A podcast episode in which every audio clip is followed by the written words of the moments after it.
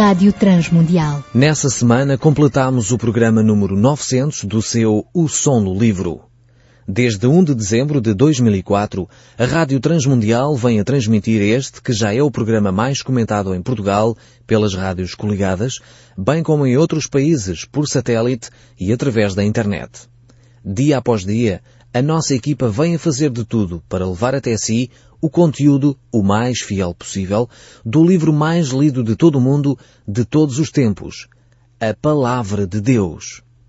Ela é a luz para o caminho do homem, alento para as horas difíceis e tudo o que se pode conhecer do Criador. E da sua soberana vontade está expressa explicitamente ou através da dedução do seu conteúdo e a julgar pelas milhares de cartas, e-mails e telefonemas que nos chegam, podemos atestar do poder desse livro santo na edificação de vidas solidamente estabelecidas, na transformação de lares e comunidades pelo país e não só. Continue conosco. Escreva-nos a relatar como este programa o tem ajudado. É por isso, precisamente que estamos aqui, para levar até si a palavra de Deus, o livro que nos fala, ensina e consola mesmo depois de o termos lido. A você que nos ouve, o nosso muito obrigado. Olá, caro amigo, estamos de novo no programa O Som do Livro. E eu creio sinceramente que esta próxima meia hora poderá mudar radicalmente a sua vida, pois Deus quer falar consigo, mesmo depois de desligar o seu rádio. Eu sou Paulo Chaveiro e nós hoje estaremos a olhar para o capítulo 21 do livro de Ezequiel. Este capítulo está aqui no início de uma nova secção de profecias que Ezequiel vai trazer sobre a nação de Israel. Estamos aqui a falar dos últimos, das últimas recomendações que Deus dá à nação de Israel e à cidade de Jerusalém sobre este juízo final que Deus irá trazer sobre a cidade antes que realmente Nabucodonosor eh, conquiste esta cidade definitivamente. Esta secção vai desde o capítulo 20 até o 24 e nós então estamos a analisar o capítulo 21. Eu gostaria de ver esta secção com algum cuidado, pois certamente encontramos nelas uh, bastantes mensagens sobre a nossa própria vida. A nação de Israel, como eu já tenho vindo a dizer, não é muito diferente de cada um de nós. Na realidade, nós podemos aprender muito com este povo. Podemos identificar-nos muito com eles. Quantas e quantas vezes nós sabemos o bem que devemos fazer mas na realidade praticamos coisas erradas e muitas vezes até temos boas intenções naquilo que fazemos, mas na realidade não alcançamos definitivamente o bem que nós procurávamos. Assim era também a nação de Israel tinha boas intenções, muitas vezes procurava fazer as coisas corretas, mas em algumas alturas eh, nem estava nem aí. Eles procuravam fazer o que lhes apetecia, eh, contrariavam a vontade de Deus, tinham os seus próprios ídolos em casa, as suas imagens, sabendo mesmo que Deus era contra isso. E quantos de nós, se calhar, fazemos o mesmo? Temos as nossas próprias maneiras de olhar a religião e não deixamos que seja Deus a orientar a forma como nós queremos. Quantos de nós fazemos as mesmas coisas que a nação de Israel fazia? Temos uma religião à nossa medida. Temos uma religião à nossa imagem. Em vez de ouvirmos aquilo que é a vontade de Deus para a nossa vida espiritual e conformar a nossa vida com as orientações de Deus. É por isso que eu acho tão fundamental nós lermos a Bíblia. Não estar eu aqui a fazer grandes comentários, a dar grandes opiniões, porque a minha opinião é mais uma entre muitas. Mas o que é fundamental é as Escrituras Sagradas, é a Palavra de Deus, é aquilo que Deus tem para lhe dizer a si, que está na circunstância que está, que eu não conheço, mas que Deus conhece e quer falar ao seu coração. Então deixe-se ficar aí desse lado. Nós hoje vamos certamente ter uma agradável conversa em torno destes textos bíblicos, que ao mesmo tempo são textos difíceis, textos uh, dolorosos, porque falam de uma realidade de sofrimento ao mesmo tempo mas se calhar identifica-se com este grupo, com este povo de Israel. Talvez você mesmo está a sofrer também. E precisa de perceber o que fazer de diferente para poder sair dessa situação. Então vamos ver o que Deus tem para dizer também à sua realidade através destes textos da Bíblia. Estamos então aqui no capítulo 21 e realmente este capítulo é um capítulo tremendo. Tem profecias tremendas acerca da nação de Israel pois elas são profecias muito práticas. São profecias que têm a ver com a realidade da nação de Israel de uma forma muito concreta. Diz assim o verso 1 deste capítulo 21 do livro de Ezequiel. Veio a mim a palavra do Senhor dizendo.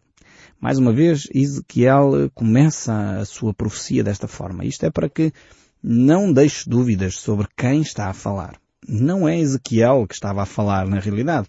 Era Deus que estava a falar ao povo de Israel. Ezequiel simplesmente emprestava a voz. De resto, a mensagem era uma mensagem de Deus para a nação de Israel. E Deus tem esta forma simpática, esta forma até bastante próxima de nós, de trazer a sua mensagem. Deus poderia, se quisesse, eh, através de uma voz audível vinda dos céus, eh, começar a falar com toda a nação. Provavelmente as pessoas iriam ficar completamente aterradas, assustadíssimas com o que se estava a passar e aí se calhar arrependiam-se imediatamente. Mas Deus quer tratar com a população, ainda hoje é assim que Ele faz. Ele usa pessoas. Ele usa pessoas para falar ao nosso coração. Ele usa pessoas e a voz de pessoas e as ações de pessoas para trazer a realidade sobrenatural de Deus ao concreto do nosso dia a dia. É por isso que Jesus Cristo, eh, quando estava entre nós, ele fala aos seus discípulos e ele diz eh, que eles eram servos bem-vindos no seu reino, porque quando ele teve sede, eles deram-lhe um copo de água, quando ele teve nu, eles deram-lhe roupa para vestir, quando ele estava preso, foram visitá-lo e os seus discípulos perguntam, mas como é que fizemos isso? Quando é que fizemos isso? E Jesus diz, quando fizeste a um destes meus pequeninos, a mim me fizeste. A vida espiritual, sobrenatural, tem muito mais a ver com o concreto do dia a dia, com a realidade palpável do que nós imaginamos. É quando nós amamos o próximo que de alguma forma estamos a manifestar amor por Deus. É quando nós damos um copo de água a quem tem sede, que nós damos um copo de água a Deus. É quando nós vestimos alguém que é carenciado, que nós manifestamos o nosso amor a Deus. Então o nosso amor a Deus tem que ter expressão concreta do dia a dia. Não é só um amor etéreo, um amor de, de teorias, mas um amor que se transforma em ações. Então o povo de Israel não tinha percebido ainda isso.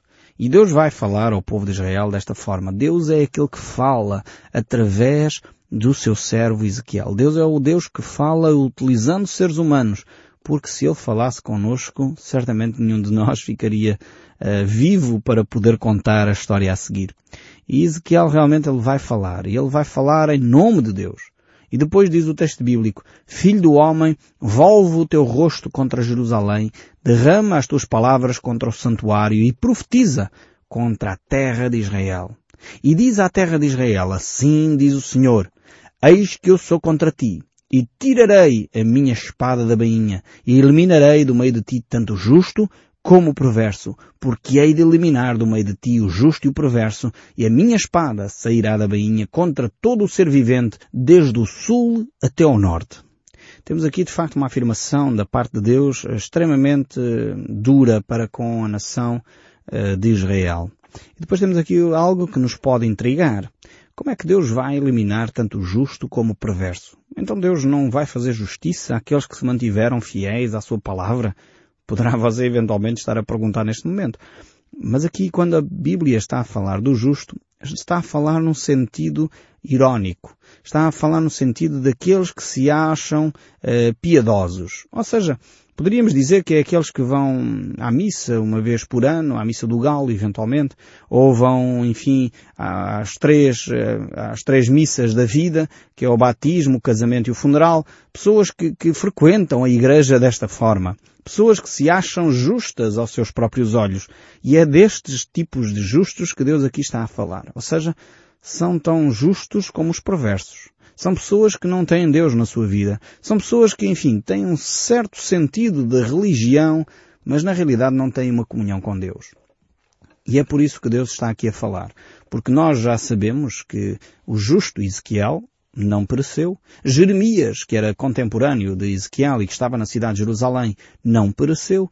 E temos também Daniel e os seus amigos que foram levados e deportados para a Babilónia, que não foram uh, consumidos. Então Deus não iria praticar uma injustiça deste género. O que Deus está a dizer é que a falsa piedade, a falsa religião, aqueles que se dizem judeus nominais, aqueles que se dizem judeus uh, não praticantes, Deus diz, não serve de nada todos irão ser, de alguma forma, corrigidos nessa prática. E, aliás, diga-se de passagem que o cativeiro babilónico foi de facto o remédio santo, podemos dizer assim, para uh, extirpar, para retirar de vez a idolatria da nação de Israel. Quando eles regressaram 70 anos depois, efetivamente acabou-se esse processo, essa colagem constante aos ídolos eh, que Israel mantinha desde, desde que saiu do Egito. Eles, na realidade, nunca deixaram de ter a idolatria de lar com eles. Mas após o cativeiro da Babilónia, realmente a nação de Israel ficou purificada deste mal, ainda que depois introduziram outros.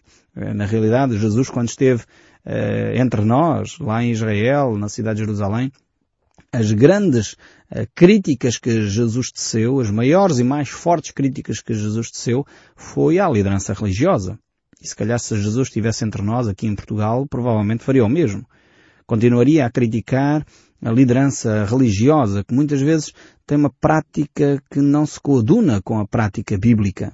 Tem uma atitude que muitas vezes é uma atitude arrogante, uma atitude orgulhosa, pensando que são uma classe à parte, quando na realidade as próprias Escrituras nos mostram que nós todos somos sacerdotes de Deus. Não há uma classe de sacerdotes e uma classe de leigos nas Escrituras. No relacionamento com Deus, depois da nova aliança em Cristo Jesus, que estabeleceu naquele lugar com os seus apóstolos, eh, realmente Jesus trouxe esta revelação. Já não há mais uma classe à parte de sacerdotes. É verdade, há líderes. Sem dúvida alguma, a Bíblia fala disso. Mas não são uma elite não são uma classe à parte, não têm a função que os sacerdotes tinham no Velho Testamento. Precisamos, mais uma vez, como dizia o apóstolo Paulo, renovar a nossa mente. Precisamos trazer para a nossa realidade do dia a dia eh, aquilo que conhecemos das Escrituras. E quantas comunidades cristãs, sejam elas evangélicas ou protestantes ou católicas, têm esta mentalidade do sacerdócio do Antigo Testamento? O pastor é o sacerdote. As orações do pastor são mais ouvidas e as orações do pastor são mais abençoadas. Sem dúvida alguma, o livro de Tiago nos diz se alguém está enfermo, chame os presbíteros, os pastores, os líderes da igreja para orar por ela e a oração do justo uh, poderá muito nos seus efeitos. Sem dúvida alguma, é uma recomendação que deve ser praticada. Mas ao mesmo tempo, a Bíblia nos mostra que todos nós somos sacerdotes de Deus. Ou seja, os pastores são sacerdotes, mas o leigo que tem o dom de serviço também é sacerdote de Deus. Também pode levar pessoas a se ligarem com Deus. A função do sacerdote era essa. Era tornar a ligação entre o povo e Deus uma realidade. O sacerdote era aquele que ligava o povo a Deus através dos sacrifícios. E o profeta era aquele que ligava Deus aos homens através da palavra. Então tínhamos estes dois grandes ministérios hum, profundamente interligados, que ainda hoje se, se mantêm, mas agora de uma forma mais abrangente. Hoje todo o cristão é um sacerdote. Hoje todo o cristão pode ligar aqueles que não têm Deus a Deus, através da exposição da palavra, e dessa forma ele se torna um profeta porque comunica a mensagem de Deus àqueles que ainda não o conhecem.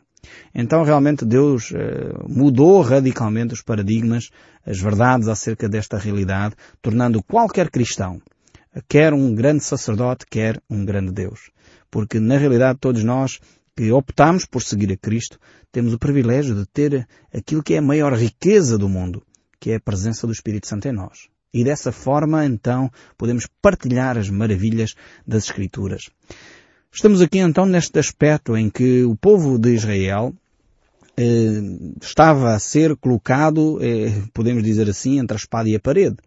E na realidade Deus está a fazer aqui uma declaração, uma última declaração no sentido de levar o povo de Israel a um último arrependimento. Eu sempre que leio estes textos aqui, creio que o Espírito Santo me traz à mente aquele, aquela imagem do livro de Jonas, em que, não sei se conhece a história de Jonas, havia uma cidade chamada Nínive, que Deus iria também destruir, era iminente a destruição, havia pouco tempo para que aquela cidade se arrependesse, e Deus chama o profeta Jonas para ir àquela cidade de Israel até Nínive, portanto lá bem no norte, uh, na Assíria, uh, e ele deveria lá ir falar uh, da palavra de Deus.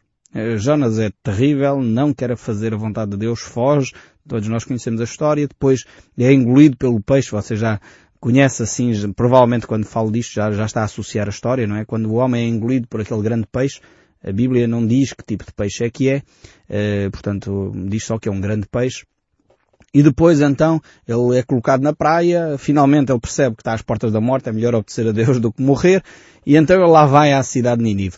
Quando ele prega naquela cidade, eram pessoas que eram bárbaras. Uh, leia a história universal, veja o que é que era a cidade de Nínive.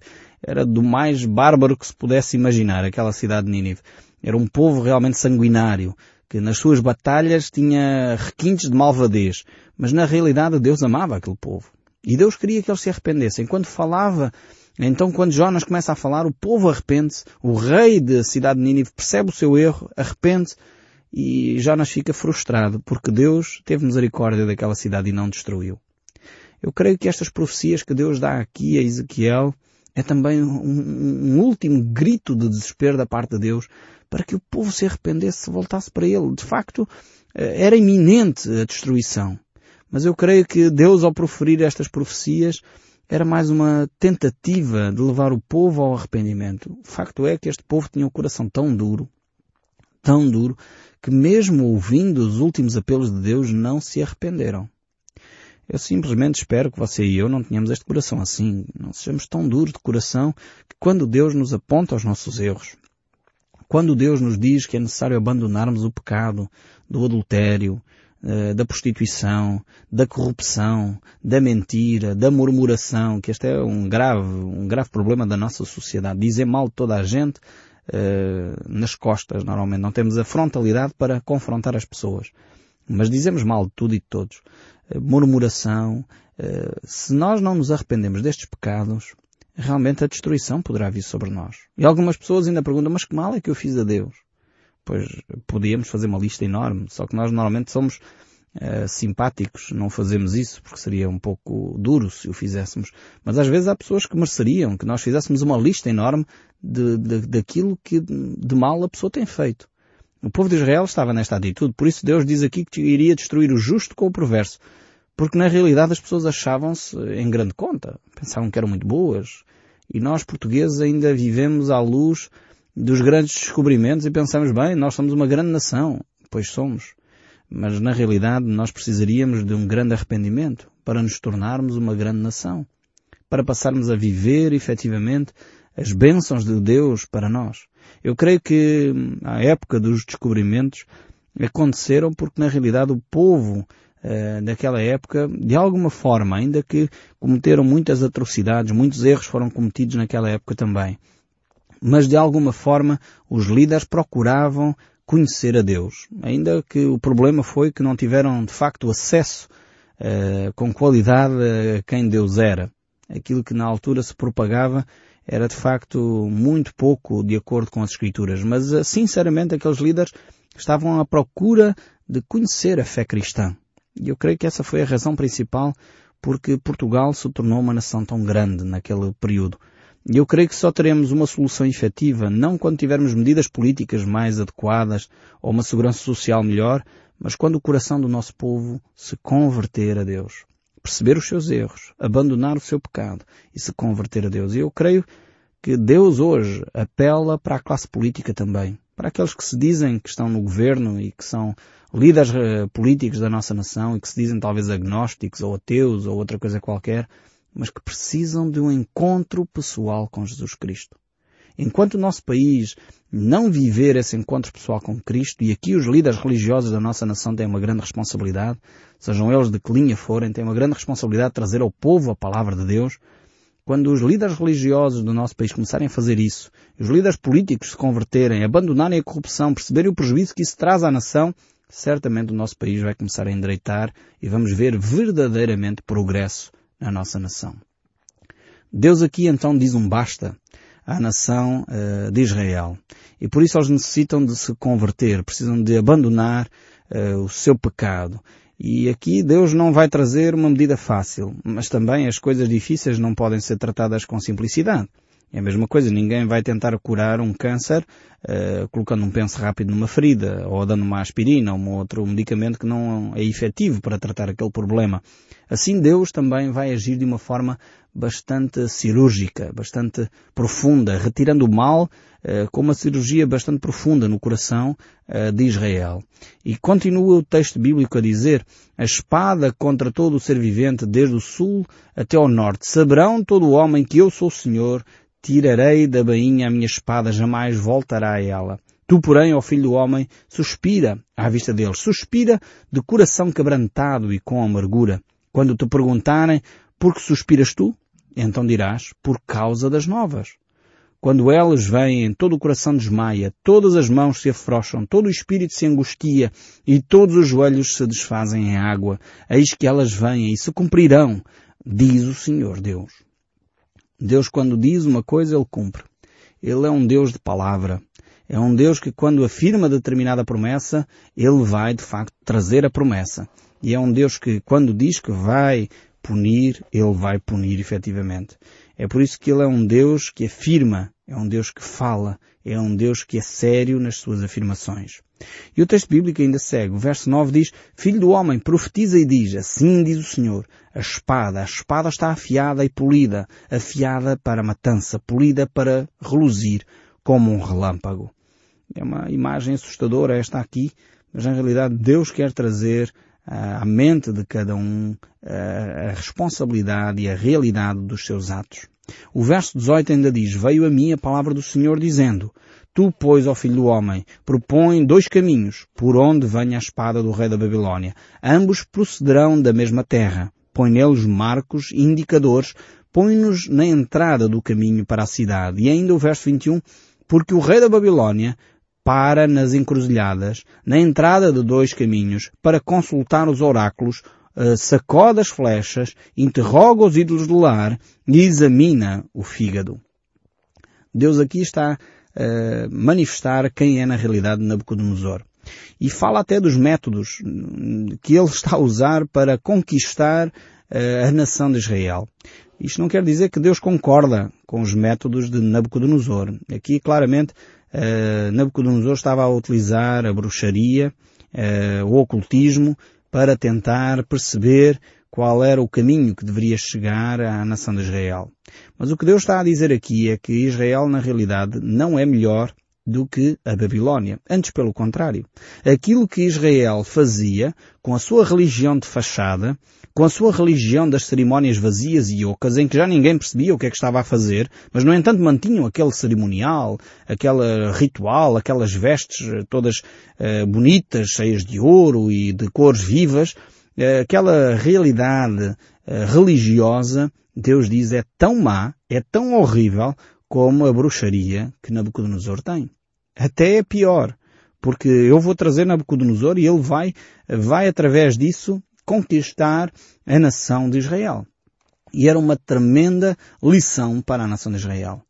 É por isso que muitas vezes a Igreja Cristã, quando começa a ser sacudida pelo secularismo, pelo humanismo pagão e humanismo oculto, eh, nós às vezes ficamos eh, admirados como é que a Europa está a virar e hoje a Europa está a ficar cada vez mais dominada por religiões como o islamismo, o hinduísmo, o ateísmo. Eh, coisas deste género estão a dominar efetivamente a nossa Europa, a Europa cristã. E o que é que está a acontecer? Eu creio que nós temos que olhar para a nossa prática religiosa e reformar rapidamente os nossos conceitos acerca de fé, de vida espiritual e voltar às Escrituras. Porque quando nós passamos a viver efetivamente o padrão de Deus para nós, aí podemos experimentar efetivamente a mão de Deus e a bênção de Deus sobre nós. E eu espero sinceramente que este programa possa contribuir para que cada um de nós ponha a mão na consciência, perceba o erro em que tem caído e mude de atitude de uma forma marcante e clara para nos associarmos e recebermos a bênção da parte de Deus. Eu espero sinceramente que o som deste livro continue a falar consigo, mesmo depois de desligar o seu rádio.